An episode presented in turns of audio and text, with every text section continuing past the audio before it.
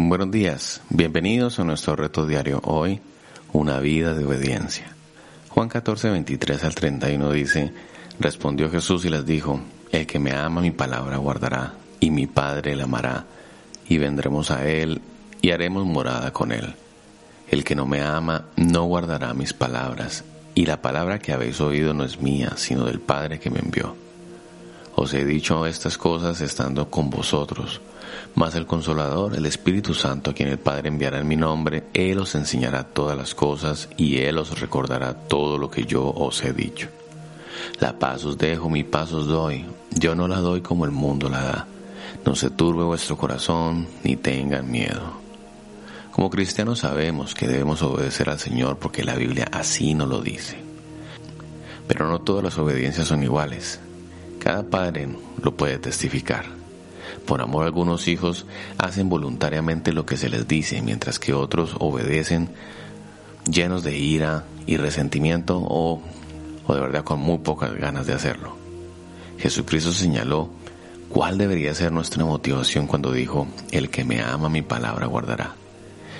Es nuestro amor por Cristo lo que debe alimentar nuestra obediencia. De hecho, la única razón por la que podemos amarlo es porque Dios nos amó primero.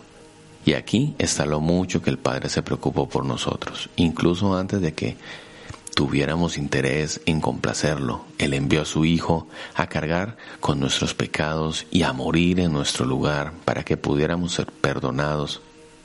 Y cuando recibimos a Cristo por fe, Dios derrama su amor en nuestro corazón a través de su Espíritu Santo amor de Dios por nosotros y nuestro resultante amor por Cristo nos motivan a obedecerlo en todo.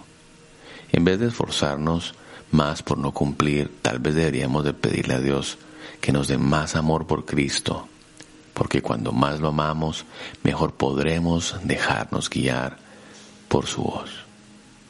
Oremos. Amado Padre Celestial, te damos gracias Señor por tu presencia en esta mañana. Hoy nos haces un llamado a una vida en obediencia. El que me ama mi palabra guardará y mi Padre le amará. Enséñanos, Señor, a amarte y a entender que la obediencia es un resultado de ese amor profundo en nuestro corazón por ti.